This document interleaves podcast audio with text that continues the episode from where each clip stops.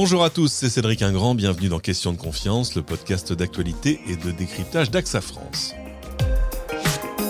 Comment le numérique peut-il révolutionner la santé?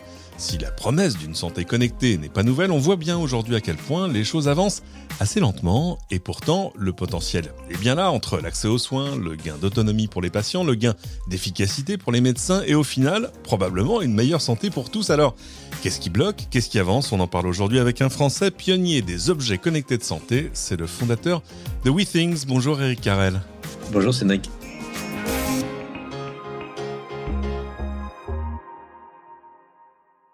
Alors, vous avez lancé WeThings il y a une douzaine d'années. Euh, on vous a d'abord connu pour la première balance connectée, ça c'était en 2009. Beaucoup d'autres choses depuis. Surtout, et c'est pour ça qu'on a voulu que vous soyez avec nous aujourd'hui, au-delà des objets connectés proprement dit, c'est dans le potentiel des données qu'ils produisent que vous semblez croire dur comme fer depuis le début.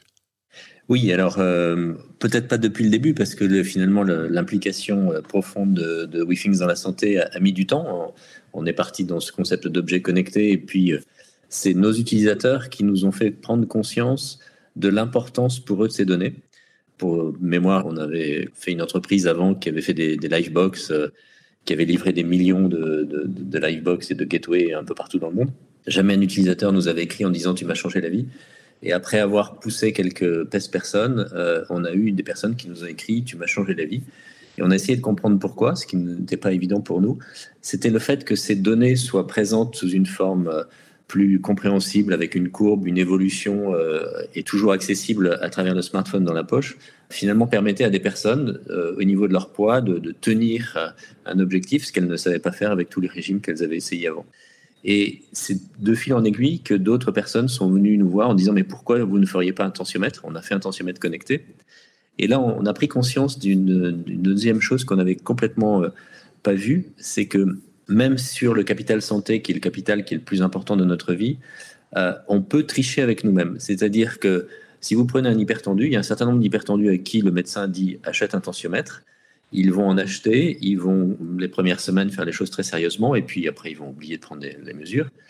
Et quand ils vont avoir leur rendez-vous avec leur médecin, ils vont dire il bah, euh, faut que je marque des petits trucs sur mon petit carnet, sinon je vais me faire engueuler. ou sinon, il y a mon conjoint qui va m'engueuler.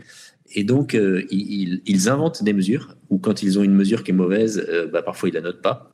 Et ces personnes nous ont dit bah, en fait, finalement, avec un objet connecté, les données sont directement inscrites dans ma courbe, je ne peux pas les modifier. Je peux en rajouter manuellement, mais celles qui sont inscrites, je ne peux pas les modifier. Et en fait, je ne triche plus avec moi-même et ça me fait du bien, ça me soulage. Et ça, c'est très, très intéressant parce que finalement, c'est se rendre plus transparent avec soi-même, s'unifier plus simplement à son corps. Et c'est vraiment ce qu'on cherche à faire. Alors, quand on parle de santé connectée en général, évidemment, les objets qui vont nous permettre de connecter nos données de santé sont, j'ai envie de dire, un bloc de l'édifice, c'est une des briques. Mais en revanche, les, données sont quelque chose de, de, central. Alors, il y a une étude récente qui disait que, par exemple, 3 Français sur 4 sont aujourd'hui prêts à communiquer par des canaux numériques de, plus, de manière plus ou moins automatisée avec leurs leur praticiens, avec leurs professionnels de santé habituels. Et que de l'autre côté, côté des praticiens, 81% des médecins sont, eux, bien convaincus des bienfaits de l'e-santé pour la qualité des soins. Alors, Pourtant, vous le dites aussi, euh, on est aujourd'hui qu'aux prémices de ce que la santé connectée peut nous apporter. Mais dans cette phrase, c'est qui le nous? C'est le, le patient, c'est le médecin, c'est le secteur de la santé en général? Je pense que c'est les deux, c'est-à-dire que effectivement le, patient euh, prend conscience que la santé se passe dans sa vie quotidienne et pas uniquement quand il est dans le cabinet médical. Pour caricaturer un peu, l'histoire a inventé une médecine d'urgence qui est juste extraordinaire. Aller dans, un hôpital pour avoir une, chirurgie d'urgence, euh, une opération profonde, on fait des choses juste incroyables. Par contre, là où on est très très en retard, c'est sur l'accompagnement. C'est sur l'accompagnement euh, en prévention, sur l'accompagnement en soins, en soins parce que bah, on est déjà malade ou parce qu'on est en régime post-opératoire. Et, là-dessus, ça prend énormément de temps. Ça prend énormément de temps parce que historiquement, le corps médical n'est pas connecté à notre vie quotidienne. Le corps médical s'occupe de nous quand on est entre ses mains. Entre ses mains, ça veut dire je suis dans le cabinet du médecin ou je suis à l'hôpital. Et cette connectivité qui permet de créer une relation en permanence, les médecins ne sont pas prêts et les patients ne l'étaient pas forcément et nous, fabricants de matériel, n'avions pas forcément les, bons instruments. Parce que, juste, je fais une petite parenthèse là-dessus, il faut avoir des instruments spécifiques, il faut avoir des instruments qui sont non invasif. Je ne vais pas demander à quelqu'un chez lui de faire une prise de sang tous les jours ou de faire une analyse d'urine compliquée tous les jours. Et donc, il faut savoir comment je peux percevoir la santé ou l'évolution de la santé du patient sur un certain nombre de verticales particulières sans lui demander de faire des manipulations compliquées. Et c'est tout le travail de WeFix. Ensuite, effectivement, ces données, il faut que le, patient euh, accepte de les partager. Euh, ça a beaucoup évolué. Euh, je ne connaissais pas ce chiffre pour la France, mais je suis très heureux de l'entendre parce que on était assez loin de ça il n'y a pas très longtemps. Ce qui est très positif, c'est qu'en fait, les gens qui sont malades sont beaucoup plus prêts que les autres à partager leurs données de santé parce que mes données de santé, ben, c'est important pour moi et, ça révèle moins de ma, de ma vie privée que mettre mes photos de, de ma rencontre du week-end sur Facebook. En tout cas, le bénéfice est beaucoup plus immédiat. Et puis, ça évite en plus de faire des allers-retours dans un labo ou dans un cabinet médical. Et, même plus que ça, il y a maintenant cette, cette éthique de, partage des données qui permet que partager mes données va m'offrir la possibilité de participer à la science de demain. Et donc ça, c'est quelque chose qui commence à, vraiment prendre, prendre corps. Et alors par contre, là où c'est un peu plus compliqué, c'est euh, le lien avec le corps médical, parce que ben, il faut que le corps médical ait du temps pour ça. Il faut que la responsabilité soit clairement établie, euh, où sa responsabilité commence, où elle s'arrête. Et là, euh, je dois dire qu'il y, a encore énormément de travail. Aujourd'hui, les médecins sont, particulièrement en France, sont des personnes qui sont surchargées souvent. Il faut mettre au clair tout cet aspect assurantiel pour, le médecin, c'est-à-dire euh, si je reçois une donnée qui est quelque part dans mon ordinateur, mais euh, que je n'ai pas euh, pris en compte cette donnée, qui est responsable Le médecin, il ne peut pas être 24 heures sur 24 en train de regarder des données. Donc il y a un certain nombre d'évolutions encore à travailler.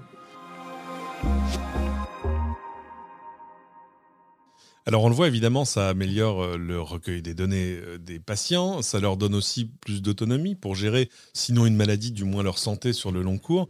Mais c'est vrai qu'on bute sur des choses, on, le voit bien, euh, je ne sais pas combien de temps il a fallu pour que le, dossier médical personnel se mette en place chez nous, et encore, j'ai l'impression qu'on en est encore qu'au début, c'est-à-dire que si vous allez faire un examen dans un hôpital A, puis que vous allez faire une consultation dans un hôpital B, il n'est pas du tout évident que l'hôpital B ait accès à vos résultats, etc. etc. Ça veut dire que là aussi, sur la, communication de la donnée, il se pose pas mal de, questions. Je disais dans une interview que selon vous, la France, ouvrez les guillemets, hein, est le pays dans lequel l'accès à la santé connectée est le plus compliqué. À quoi est-ce qu'on doit ce, prix? Alors, je pense qu'il y, a déjà une affaire culturelle, c'est-à-dire que moi, ça fait 30 ans que je suis dans le domaine technologique, je m'aperçois que la France est toujours l'un des derniers pays à adopter une rupture technologique. Mais par contre, quand elle l'adopte, elle y va à fond. Ce qui est assez surprenant, ce qui nous amène à des chiffres assez curieux. Par exemple, euh, le moteur de recherche de Google est celui qui est utilisé avec le plus grand pourcentage en France, alors que d'autres pays comme les États-Unis, où il y a une répartition euh, un peu plus large euh, avec d'autres moteurs. Et ça, ça, a toujours été vrai ici, et donc ça participe au fait que quand une opportunité nouvelle en technologie arrive, il y a toujours cette suspicion où on regarde d'abord le risque. Et on sait bien que dans toute l'évolution, euh, depuis que l'homme existe, toute évolution est une médaille à deux côtés avec des opportunités et des risques. Et c'est la gestion des risques qui nous permet de profiter pleinement des opportunités, mais il faut d'abord s'intéresser aux opportunités, sinon on laisse les autres le faire à notre place. Donc il y a ce point-là. Ensuite, il y a le fait que d'un point de vue assurantiel, 80% euh, de nos euh, coûts de santé sont gérés par la Caisse nationale d'assurance maladie ce qui a des aspects absolument extraordinaires et on est dans un des pays qui offre le soin euh, accessible à tous et ça, c'est génial. Par contre, du coup, les process de décision sont jamais mis en concurrence, c'est-à-dire qu'il faut absolument convaincre le euh, l'organisme unique qui est la CNAM euh, et la haute autorité de santé de l'intérêt de choses et la capacité qu'a notre pays à organiser des essais, entre guillemets, à prototyper, etc., elle est, très très lente comparée à d'autres pays. Et donc, c'est probablement ce qui, nous amène à cette condition aujourd'hui. Alors, moi, franchement, je, suis plus optimiste que jamais parce que le Covid, en fait, a été un accélérateur absolument extraordinaire. Pour mémoire, l'application Covidom, euh, qui a utilisé euh, la PHP et un certain nombre d'autres hôpitaux ensuite, a été créée très rapidement. Il y a eu un certain nombre de barrières à passer, mais il y avait une telle pression derrière le mur que finalement on a abattu le mur. Et là, euh, bah, on travaille sur un certain nombre de projets en France qui vont se développer assez rapidement dans cette dynamique-là.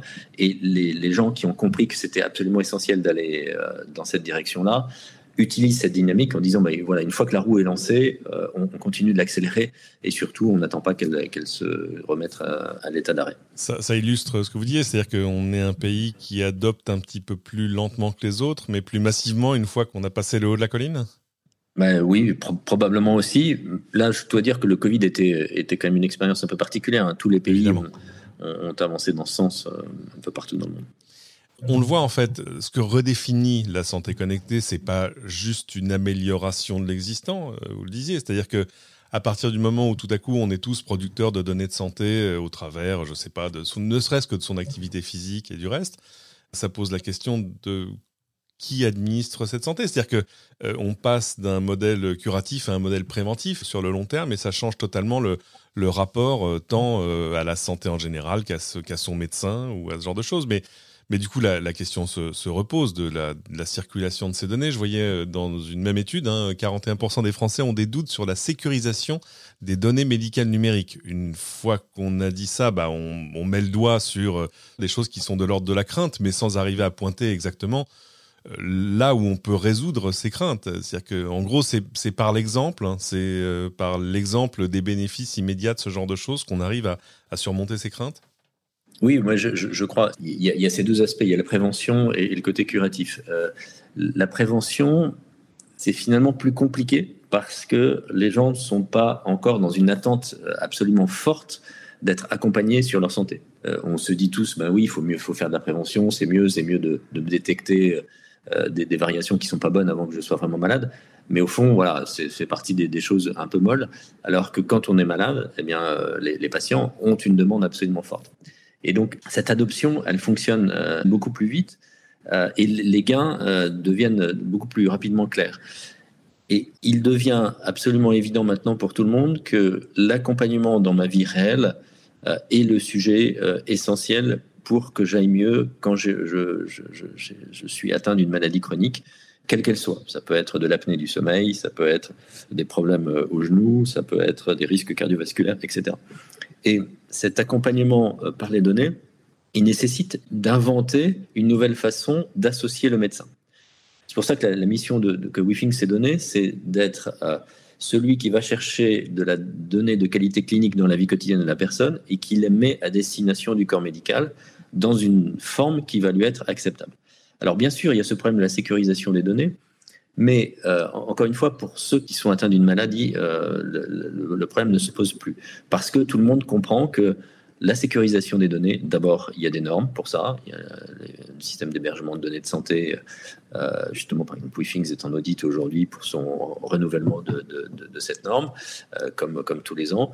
Ensuite, il y a une évolution constante. On, sait que c'est une chasse, c'est comme, comme l'automobile, comme dans tous les sujets, euh, on, on, va toujours vers plus de sécurité. Et donc, c'est un travail sans fin. mais surtout, l'importance de ces données se fait sentir extrêmement rapidement. Là où il y a encore énormément de travail, c'est comment, euh, en fait, on associe le corps médical à ça. Et vous savez, au début, il y a eu un certain nombre de médecins qui ont eu très peur en disant euh, Oula, moi, toutes ces données, ça va changer mon métier, je vais passer ma vie devant des données, etc. Et Eric Topol, qui est un médecin américain assez, euh, assez connu, assez médiatique, a écrit un bouquin là-dessus en disant mais finalement, vous, médecin généraliste, c'est le contraire qui va se passer. Vous allez retrouver, grâce aux données, votre vrai métier, qui votre métier d'accompagner les patients le médecin généraliste, c'est pas pas l'urgentiste, c'est pas le, le chirurgien qui va faire une opération du cœur. C'est quelqu'un qui connaît la personne, qui la suit et qui suit ses évolutions. Et là, il va pouvoir vraiment faire son travail parce qu'il aura de la vraie information. C'est pas en recevant 10 minutes un patient une fois tous les 6 mois parce qu'il est atteint d'hypertension que vous pouvez vraiment l'accompagner. Mais par contre, si vous voyez sa courbe, si vous voyez un certain nombre de pics, vous pouvez discuter avec lui en disant mais tiens, au mois d'août, là, qu'est-ce qui s'est passé? Est-ce que tu as bu un peu plus de bière ou est-ce que euh, voilà, il y, a eu des choses positives ou des choses négatives? Là, vous pouvez créer un accompagnement.